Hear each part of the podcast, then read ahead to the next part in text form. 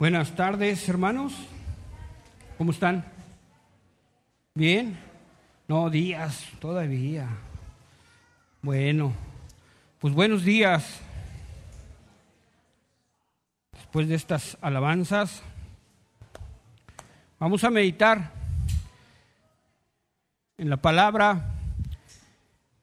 Eh, a partir del miércoles hemos empezado a meditar eh, en la primera carta de, de Pedro. El miércoles predicamos de, del capítulo 1 y hoy vamos a tomar el capítulo 2 de la primera carta del apóstol Pedro. ¿Sí? Pues para que usted busque ahí, y trae su Biblia en papel o en el celular, bueno, para que vaya buscando. Capítulo 2 de la carta de Pedro. ¿Sí? Y vamos a, vamos a orar. Vamos a hacer una oración para poner este tiempo en manos de nuestro Dios.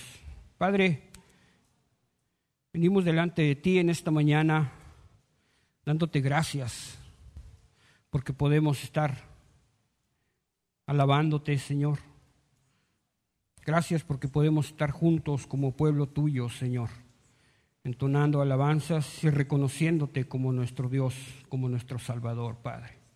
Pido que en esta mañana podamos entender, Señor, el mensaje que tienes para nosotros. Y que tu Espíritu Santo nos ayude a ser obedientes, Señor, a ese mensaje. Que lo podamos poner en práctica, Señor. Te damos gracias en esta mañana, en el nombre de tu Hijo amado Jesucristo. Amén, Señor. Amén. Bueno, estoy sudando, no sé si son nervios o, está haciendo calor. ¿Está haciendo calor? Bueno, está bien. Ok.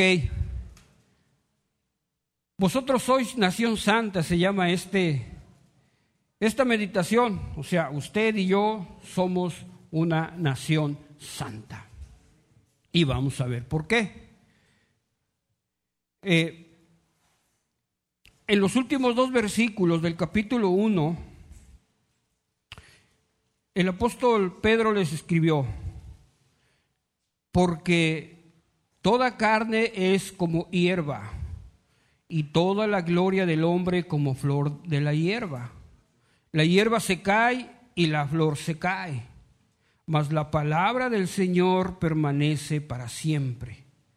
Y esta es la palabra que por el Evangelio os es anunciada. Así termina el capítulo 1. Y les está hablando de lo que es el Evangelio a, este, a, este, a las personas que están en esta región, que abarcan cinco provincias el Ponto, Galacia, Capadocia, Asia y Bitinia. Podríamos decir que son cinco municipios.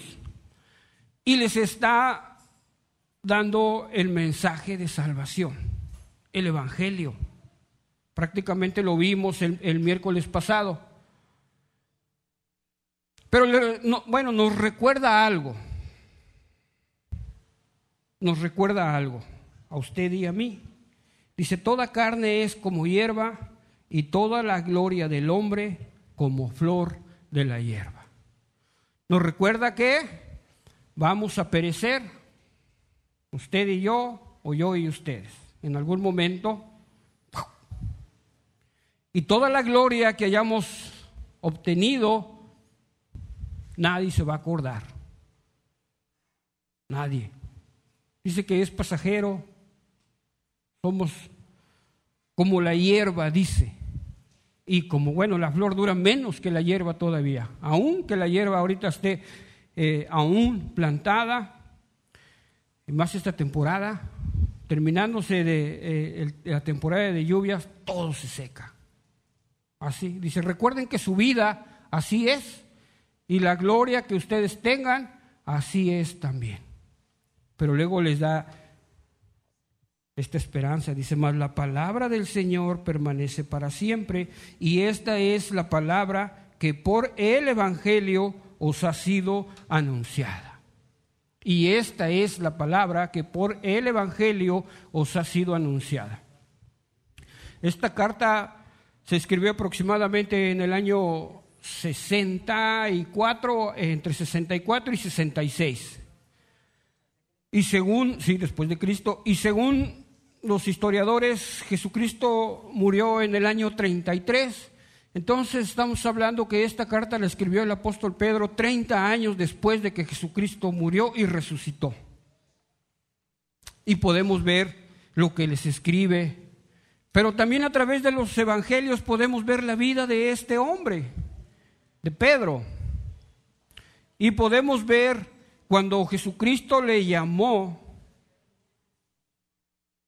cuando Jesucristo le llamó y le platicó del Evangelio a él, cuando él le llamó. Y a través de los Evangelios podemos ver la personalidad de este hombre, de Pedro. Era un hombre que decía lo que sentía y decía lo que pensaba, porque así dicen los Evangelios. Y seguido lo regañaba el Señor, porque era así, impetuoso. Pero lo, lo, que me gusta es el llamado que, que le hace nuestro Señor Jesucristo a Pedro. A, Pedro. Y no lo voy a leer, pero podemos ver ese llamado que le hace en el Evangelio de Lucas, capítulo 5, del versículo 1 al 11. Y ahí vemos toda la escena, desde que Jesucristo empieza a predicar ahí a la orilla del, lago y ve dos barcas por ahí, le dice, a ver, échemelas para acá, y se sube a una y empieza a hablar. Y cuando termina, le dice a Pedro, ve mar adentro y vuelve a echar tus redes para pescar. El pasaje dice que la respuesta de Pedro es esta, maestro, Toda la noche hemos estado trabajando y nada hemos pescado, mas en tu palabra echaré la red. Yo creo que todos hemos leído este pasaje así como diciendo, oye, soy pescador, Señor Jesús, y toda la noche hemos estado intentando pescar, pero bueno, voy a hacer como dices. El resultado es que la red se llenó y empezaron a tirar de la red y vieron que era tanto pez, lo que habían atrapado que tuvieron que llamar a la otra barca que estaba a la orilla y le dijo, vengan y ayúdenos a sacar todo esto. Después de ver eso, la respuesta de Pedro es esta. Viendo esto, Simón Pedro cayó de rodillas ante Jesús diciendo, apártate de mí, Señor, porque soy hombre pecador. Porque por la pesca que habían hecho, el temor se había apoderado de él y de todos los que estaban con él. Asimismo de Jacobo, Juan, los hijos de Zebedeo, que eran compañeros de Simón Pedro, de Simón. Pero Jesús dijo a Simón, no temas, desde ahora serás pescador de hombres. Desde ese momento cambió la vida de este hombre y 30 años después Pedro estaba llevando ese mensaje de salvación a toda esta región que ahora conocemos como Turquía. Aquí menciona cinco municipios, pudiéramos decir, una región grande. Y es a los que les escribe Pedro. Su vida fue transformada por el mensaje, por el Evangelio. La vida de este hombre no volvió a ser la misma, así como su vida y mi vida no vuelve a ser la misma una vez que nosotros hemos creído y que tomamos el llamado de Dios para nuestra vida. Porque en ese momento cambió. El mar, que era el lugar en el que trabajaba Pedro, dejó de ser ese lugar y ahora el lugar donde él iba a trabajar era el mundo. Las redes que él dejó ahora era la palabra de Dios y la pesca que iba a hacer ya no iba a ser de peces, sino de qué? De hombres el llamado que Dios le hizo a, Pedro y la nueva vocación a la cual había sido llamado por nuestro Señor Jesucristo cambiaba. El ahora el mar sería el mundo, su red es la palabra y su pesca los hombres. Y vaya que lo había obedecido. Vaya que había obedecido este hombre. Pero no se quedó ahí. No solo eso, sino que de, la transformación personal también vendría la formación y la transformación de la iglesia como pueblo de Dios con una vocación definida. La transformación de este hombre iba más allá y ahora él se dedicó a pescar y no solo a eso, sino a levantar iglesias que tuvieran el mismo llamado y la misma vocación que Jesucristo había hecho para él. Y a esas iglesias es a las que él les está escribiendo. Y probablemente les diga lo mismo. Iglesia, ahora vas a ser pescador de hombres. Tu red van a ser la palabra. Y tu campo misionero, tu familia, tu trabajo. No lo sé. Eso es lo que Él está haciendo. Y es a lo que le está Él escribiendo a esta iglesia. Y hay tres cosas, tres cosas que, que yo quisiera hacer notar en este pasaje que son importantes.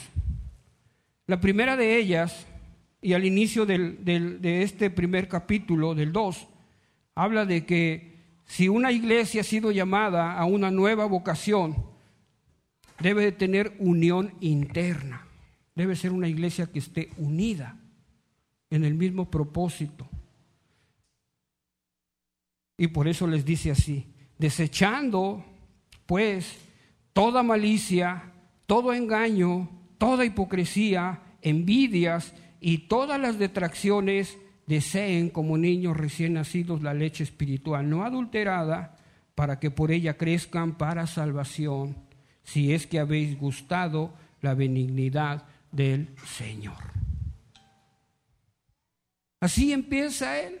Dice, ok, tiene un llamado, iglesia, el nuevo llamado a la acción parece decirnos que si hemos sido salvados, debemos buscar la unidad interna y dejar las prácticas que dificultan el compañerismo,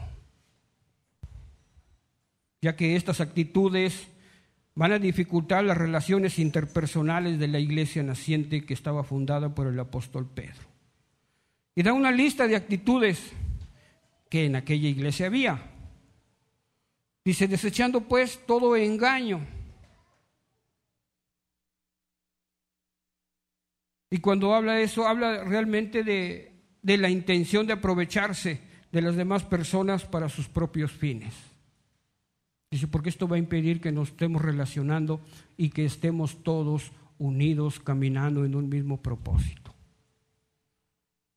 Y no solo engaño, dice hipocresía.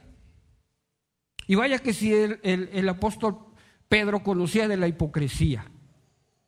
Una vez fue confrontado por hipócrita el apóstol Pedro, yo creo que todos lo hemos leído y lo confrontó Pablo.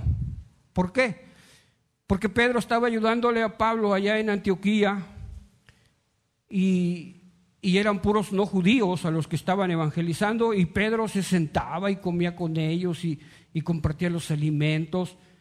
Y según la cultura judía, eh, los judíos no podían mezclarse con los no judíos. Y resulta que cuando llegaron los judíos, ¿qué hizo Pedro?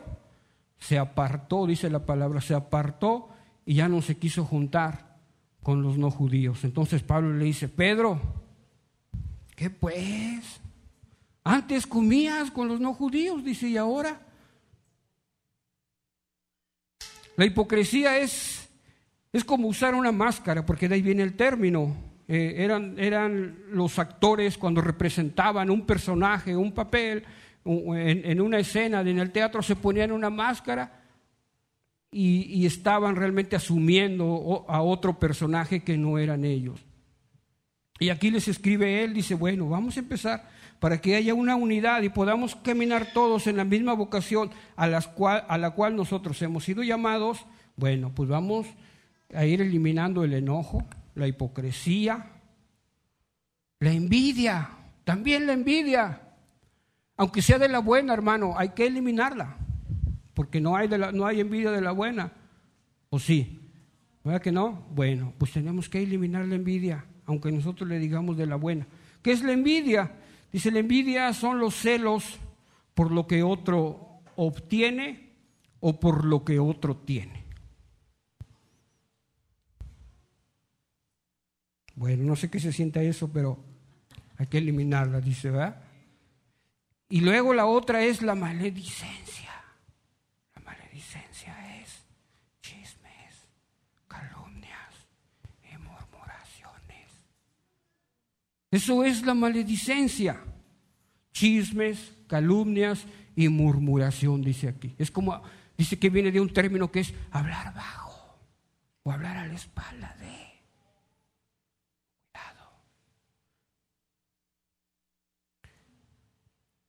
Había esto en aquella iglesia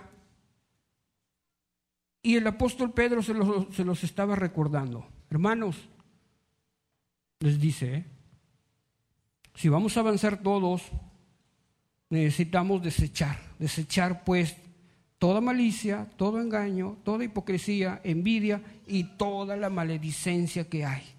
Al contrario, dice, deseen como niños recién nacidos la leche espiritual no adulterada para que por ella crezcáis para salvación, si es que habéis gustado la benignidad de la salvación.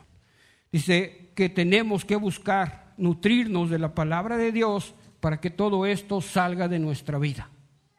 Y si es cierto, esto pasa. La Biblia empieza a transformar nuestra manera de pensar y los gustos que nosotros empezamos a, a obtener, dice, acercándonos a Él, a quien, a Jesucristo, piedra viva, desechada ciertamente por los hombres, mas para Dios escogida y preciosa. Ustedes también, como piedras vivas, sean edificados como casa espiritual y sacerdocio santo para ofrecer sacrificios espirituales aceptables a Dios por medio de Jesucristo, por lo cual también contiene la escritura, He aquí pongo en Sion la principal piedra del ángulo, escogida, preciosa, y el que cayere en él no será avergonzado. Pero para vosotros, pues, los que creéis, él es precioso, pero para los que no creen, la piedra que los edificadores desecharon ha venido a ser cabeza del ángulo y piedra de tropiezo y roca que hace caer, porque tropiezan en la palabra siendo desobedientes, a lo cual fueron también destinados. Hay solo una decisión en esto, no es el que no escuchemos, sino lo que cambia el papel es el que escucha y obedece, o el que escucha y no obedece, como nos lo, nos lo describe Mateo también ahí. El que toma una decisión, dice aquí es el único que va a lograr un cambio. Aquel que escucha y toma una decisión, no solamente el que escucha y no hace nada. Entonces, dice esto, que debemos empezar a depurarnos de este tipo de cosas porque esto va a impedir las relaciones interpersonales entre nosotros. Es cierto, si tenemos envidia no vamos a avanzar.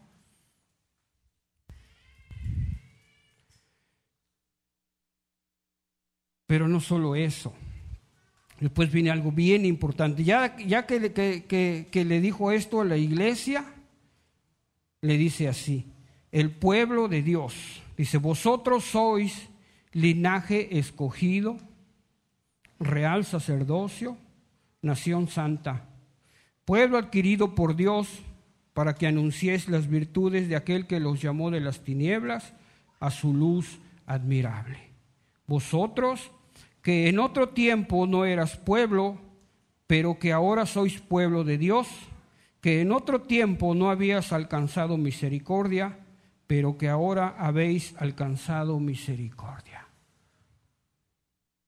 Después empieza a definir la identidad. En primer lugar, tenemos que desechar cosas para que haya unidad dentro de la iglesia. Y tenemos que entender que hay cosas que nos van a impedir relacionarnos unos con otros. Pero el segundo punto que da Pedro aquí es esto, que todos nos identifiquemos con este llamado. ¿Qué dice? Mas vosotros sois linaje escogido. Un linaje escogido. En este caso es una iglesia escogida por Dios. Una iglesia que va a ser instrumento de Dios, usted y yo. Van a ser los instrumentos de Dios para que el mundo conozca a Él. Estas palabras las, podemos encontrar en, Éxodo.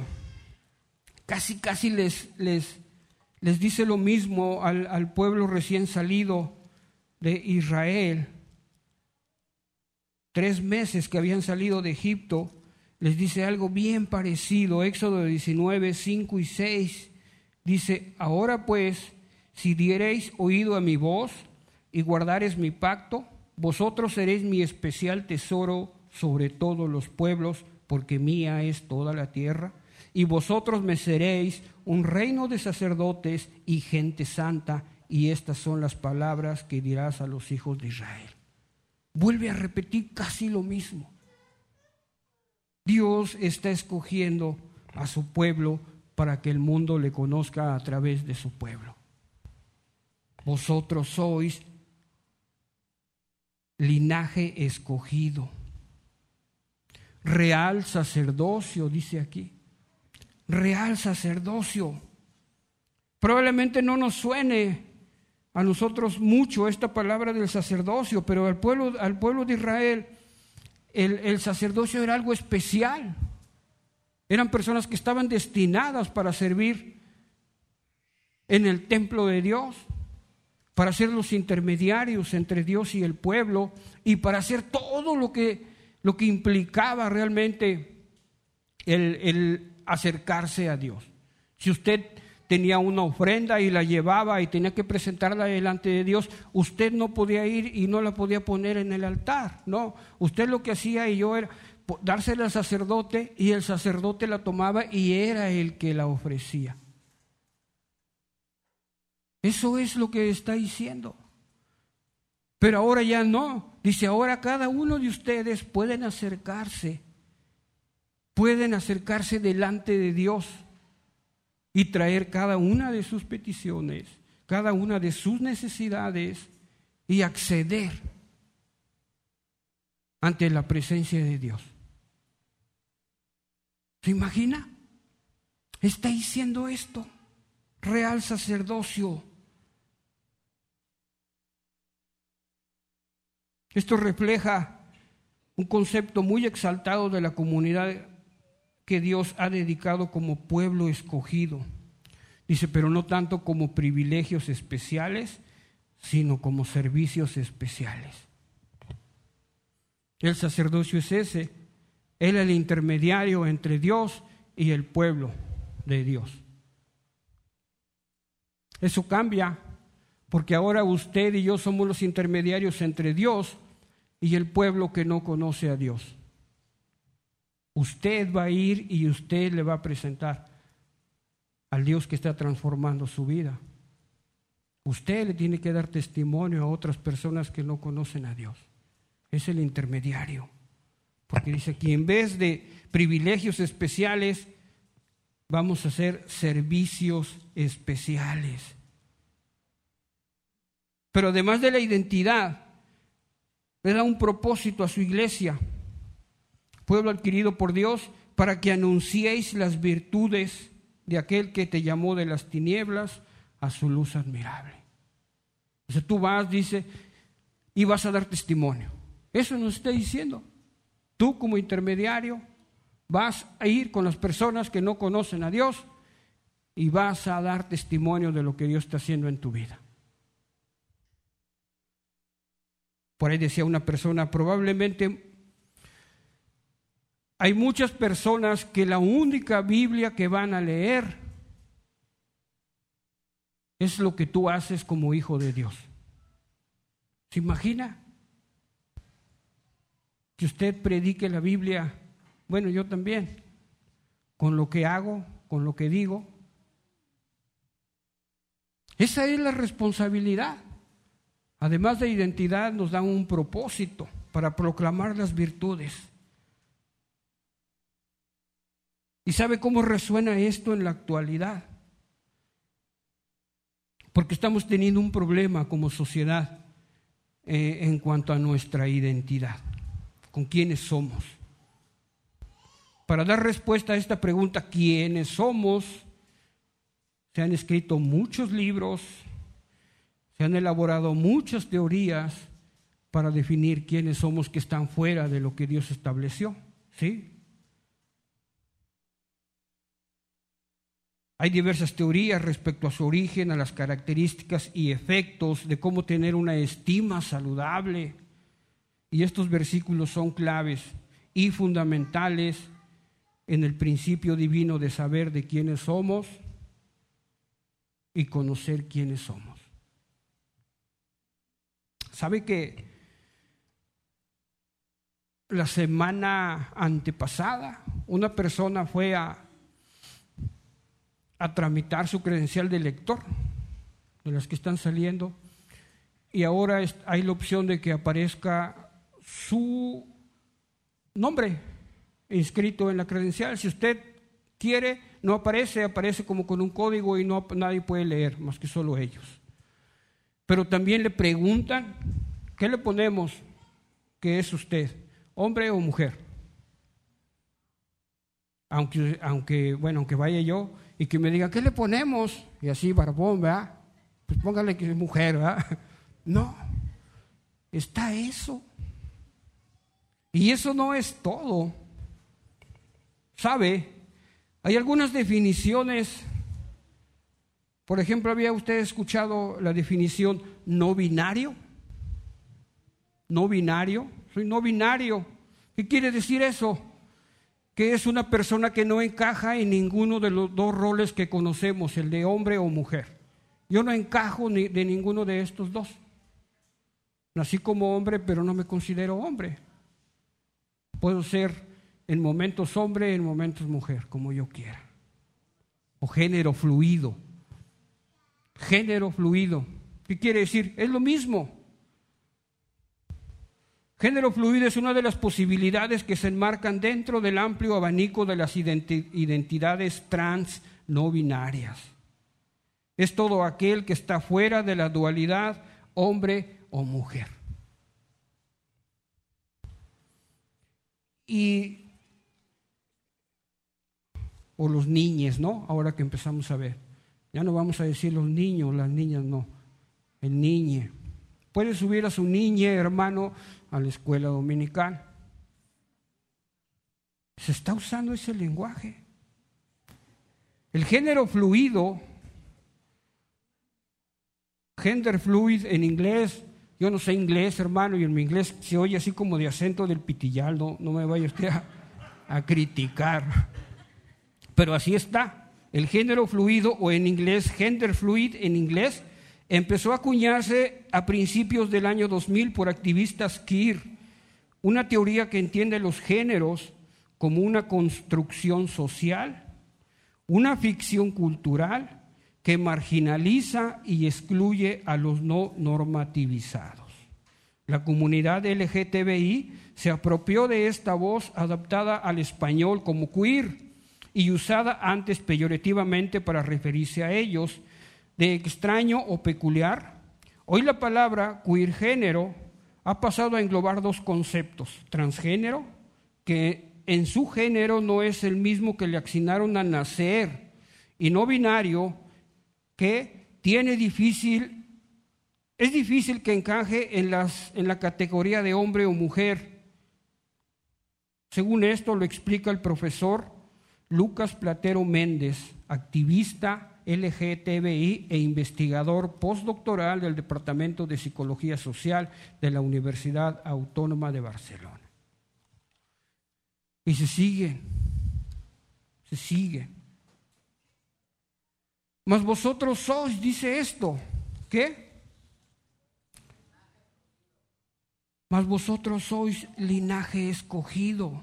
No se está refiriendo al pueblo de Israel, sino a los creyentes, a la iglesia, porque esta carta para ella la escribió, a los que han creído en Cristo. Esto es, a usted y a mí. Y viene algo bien importante aquí. Dice, la identidad del creyente se fundamenta en lo que dice y declaró Dios, opuesto a lo que yo sienta o piense. Opuesto a lo que yo sienta o piense. Y van a venir más términos que nos van a meter a nosotros en, en aprietos, que tenemos que dar una explicación a los hijos y a los nietos. Van a decir, ay, es que usted es muy anticuado, me van a decir. Pero eso es, no es lo que nosotros querramos, sino ya lo que declaró Dios. Linaje escogido, real sacerdocio, dice el creyente separado y dedicado y consagrado para servir a Dios. Nación santa. Esto, esto, esto me gusta. Dice, el hecho de pertenecer a una nación santa implica una conducta que tiene que ver con una ética determinada. O sea, algo que ya determinó Dios en las escrituras, no es algo que si me gusta o que no me gusta lo hago o no lo hago. No, tiene que ver con una, una ética determinada, no solo individual, sino colectiva, que es para la iglesia, como iglesia. El hecho de ser de y pertenecer a una nación es parte de todo ser humano. Los creyentes no solo somos parte de una nación, sino que pertenecemos a ella. Pero es que una nación santa, real sacerdocio, linaje escogido. Eso va a empezar a definirnos, dice aquí, pueblo adquirido por Dios, pueblo rescatado, comprado por la preciosa sangre de Jesucristo. Y aquí vuelve otra vez el apóstol Pedro a, tomar versículos del Antiguo Testamento y nos los trae a nosotros. Estos versículos los toma del, del libro del profeta Isaías, cuando, no me equivoqué, Oseas, del profeta Oseas, cuando Dios le dice a Oseas, Oseas, quiero hablarle a mi pueblo, ven, ve y cásate con una mujer pública. Y lo hizo el profeta y se casó con una mujer y tuvieron una hija que era la no deseada. Así le puso, dice, ponle así, la no deseada. Y se volvió a ir la mujer y le dijo Dios, ve por ella y tráela otra vez a vivir contigo. Y fue por ella y la trajo otra vez y tuvieron otra hija. Y era la no querida. Y termina diciendo, Dios dice, ahora la no deseada, ahora es deseada por mí y la no querida es querida por mí. Dice, y así es mi pueblo de Israel. La no querida éramos nosotros, hermanos pero por la misericordia de Dios hemos pasado a estar de este lado. Porque Dios dice que puso la mano y nos sacó a usted y a mí de allá, de donde andábamos, y nos puso en la luz admirable. Cuando, es, cuando es, no entendemos esto, es probable que lo leamos y nos sigamos de paso. Pero cuando entendemos que esta es palabra de Dios y que nos está definiendo como una comunidad que Él escogió y que Él pagó el precio, precio dice, ni de oro ni de plata, sino el precio de la sangre de mi Hijo Jesucristo. Dios ha adquirido, ha rescatado y ha comprado a su pueblo. Aquí está el origen de quién soy y cuánto valgo. Mas vosotros sois linaje escogido real sacerdocio, nación santa, pueblo adquirido por Dios para que anuncie las virtudes de aquel que nos llamó de las tinieblas a su luz admirable. Vosotros, que en otro tiempo no eras pueblo, pero que ahora sois pueblo de Dios, que en otro tiempo no habíais alcanzado misericordia, pero que ahora habías alcanzado misericordia. Dos cosas hasta aquí para que podamos cumplir la vocación de Dios. Una, debemos tener unidad interna.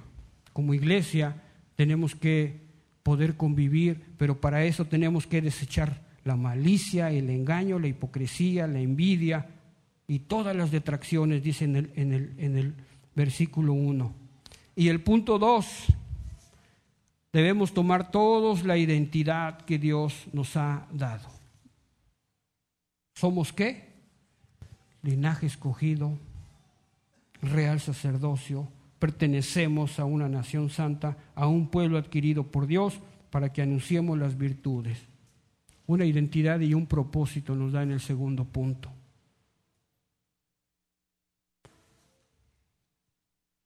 Pero ¿sabe qué?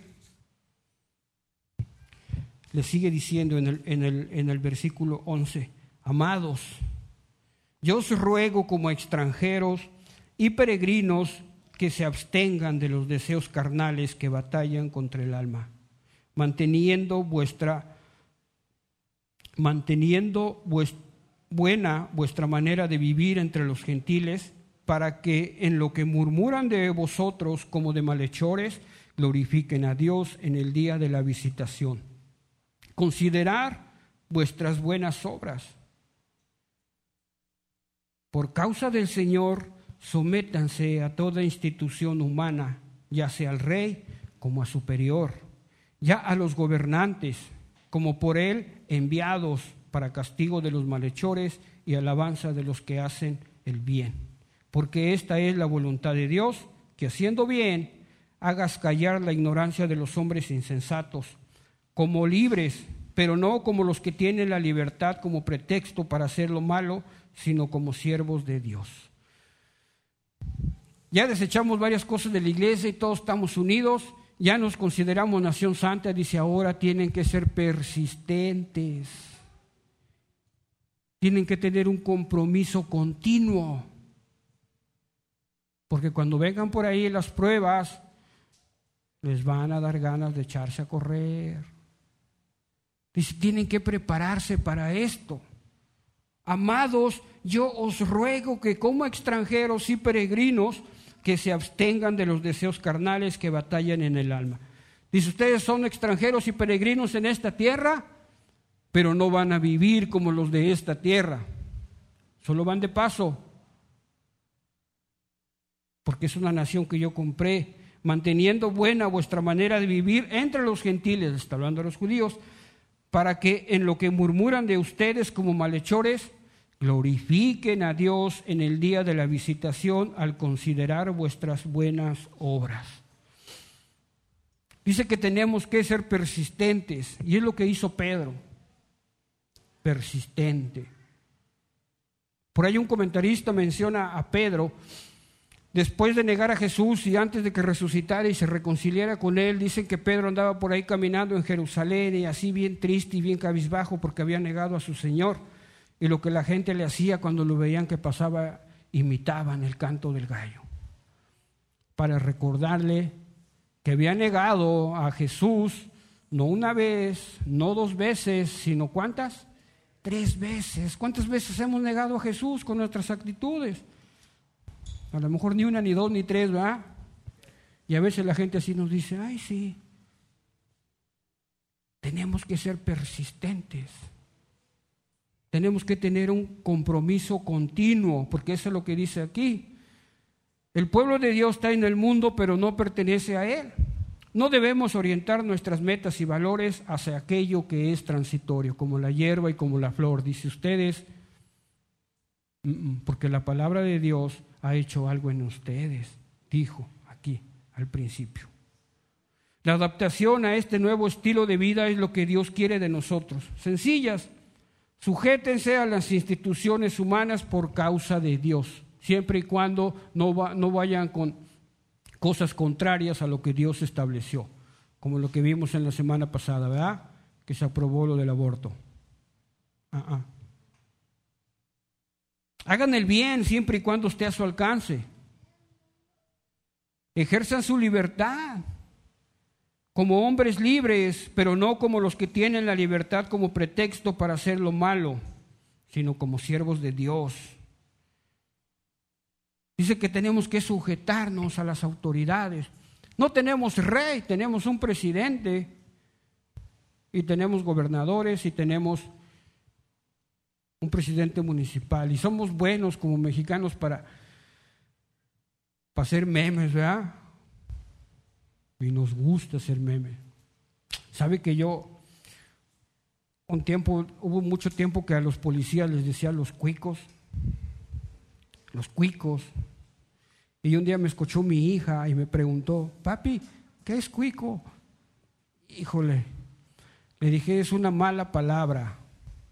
La he estado usando, le dije, pero ya no la voy a volver a usar. Cuando no me oiga, le dije, no, no, no es cierto. No le he vuelto a usar. Y a veces así como que está aquí. Me ha costado trabajo porque durante mucho tiempo, pero es una palabra despectiva, yo así la usaba. Y con la autoridad a veces creemos que tenemos esa capacidad o esa libertad, porque son corruptos, pues los puedo criticar y hacer tantas cosas. Pero me gusta cómo termina este pasaje. Dice, como libres, pero no como los que tienen la libertad como pretexto para hacer lo malo, sino como siervos de Dios. Y nos quedamos con este versículo 17. Honren a todos, amen a los hermanos teman a Dios y honren al rey o a las autoridades. El fin de todo el discurso, decía el predicador, es este. Honren a todos, amen a sus hermanos, teman a Dios y honren a las autoridades. Eso nos está diciendo. Aprender a veces a convivir con esto es un poquito difícil, porque no sabemos a veces la manera.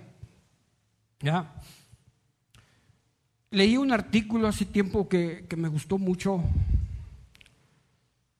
y, lo guardé y de repente le doy una leída porque me gusta. Me gusta, me gustó pues cómo lo, hicieron tan largo, pero me gustó cómo, cómo lo hicieron. Y habla de, la experiencia que tuvo un, una región de aquí del, del mundo, eh, en Europa, nosotros la conocemos como Holanda, pero dice esto que no se llama Holanda esa región. Holanda solo son dos provincias de las doce que conforman toda esta región. El, el, nombre real son los Países Bajos. Y dice que en esta región desembocan tres ríos de los más grandes de Europa. Y son los Países Bajos porque se dice que la parte más baja de esa región está a 6 metros con 70 centímetros sobre el nivel del mar del norte. O sea, del nivel del mar, 6 metros con 70 centímetros abajo está lo más bajo de esa región. Una, una tercera parte. Las otras dos terceras partes dice que están a nivel del mar. Y lo que este pueblo hizo, bueno, esta región hizo, le fue ganando tierra al mar. Le ha ganado tierra al mar. Puso diques y fue aventando diques y fueron ganando tierra.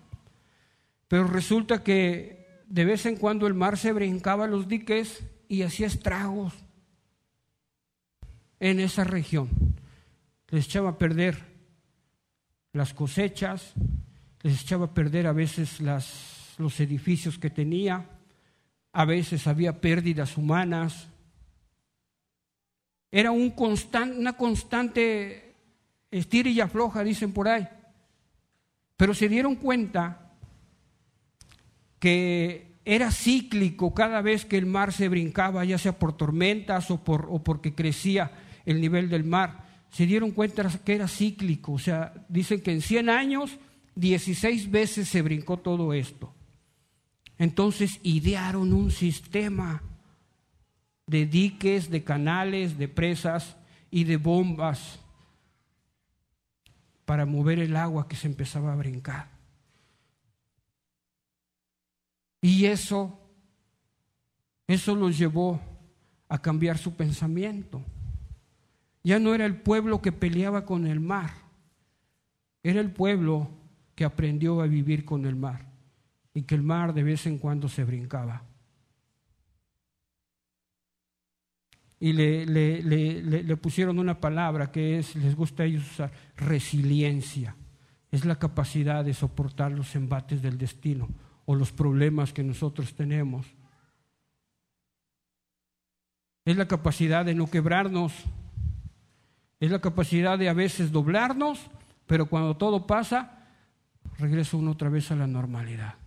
El pueblo de Dios así tiene que ser.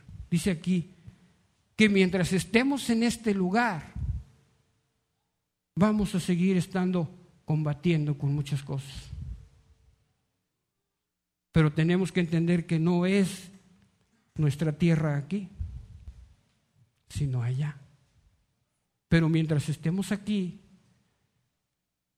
tenemos que vivir en unidad entre nosotros, desechando aquello que, que nos estorba. No lo que me estorba del hermano, sino lo que hay en mí que estorba para tener una buena relación con el hermano. Cada día decir quién soy, lo que Dios dijo. Nación santa, pueblo adquirido por Dios, real sacerdocio y un propósito para que anunciéis las virtudes.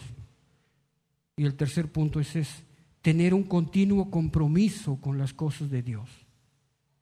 Un continuo compromiso.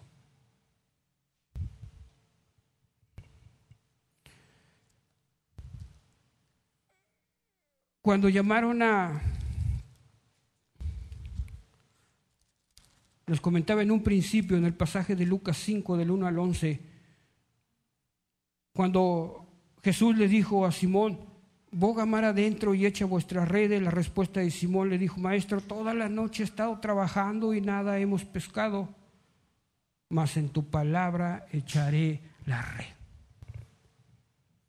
¿Cuánto tiempo hemos estado a veces nosotros tratando de vivir una vida cristiana ideada por nosotros o inventada por nosotros?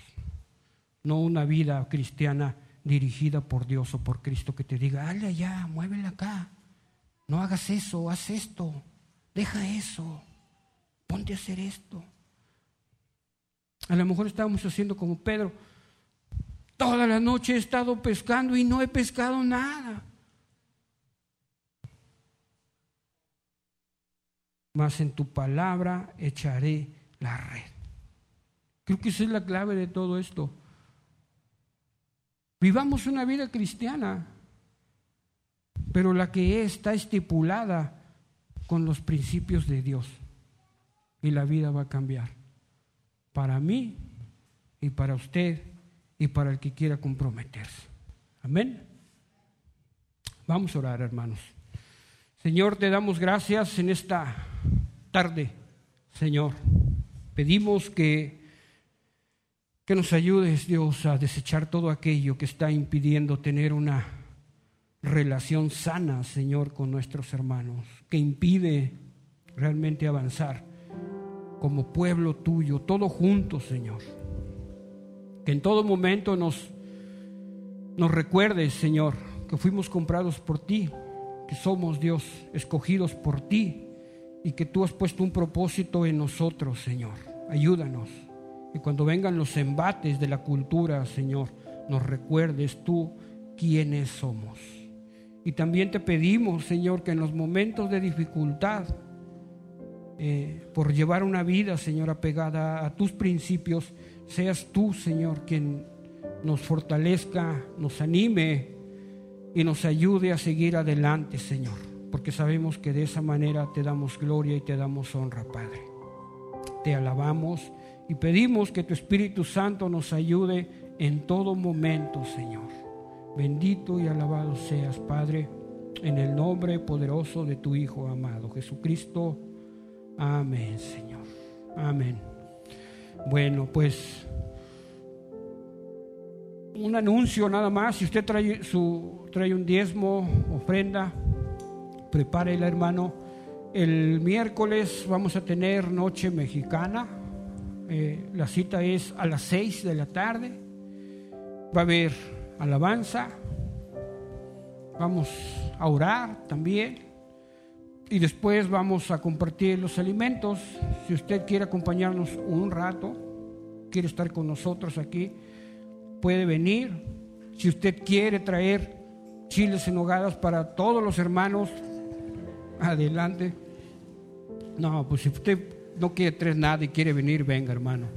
Y si usted quiere traer un guisado para compartir, ahí en el lobby está una, una lista, ahí pone usted, yo, la familia X, voy a venir y voy a traer lo que usted quiera y lo que usted pueda. ¿Sí? Y ahí anota usted lo que va a traer para no repetir el mismo platillo. ¿Ok?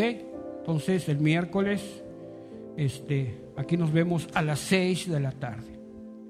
Y ayer tuvimos reunión de varones, muy buenas las, las conferencias, nos enlazamos con la Convención Regional Bautista de la península de Yucatán y nos, nos, nos, dieron tres conferencias y muy bien, la verdad. Y después tuvimos una aquí nosotros, tomamos café, comimos pan, oramos y estuvimos conviviendo un rato. La próxima, en 15 días, es el 26, 26, parece que sí, sábado 26, ¿sí? Muy bien, están invitados todos los varones. Muy bien. Puede pasar, hermano, a depositar su diezmo, su ofrenda y ya de regreso se puede quedar de pie. Ya vamos a orar para despedirnos.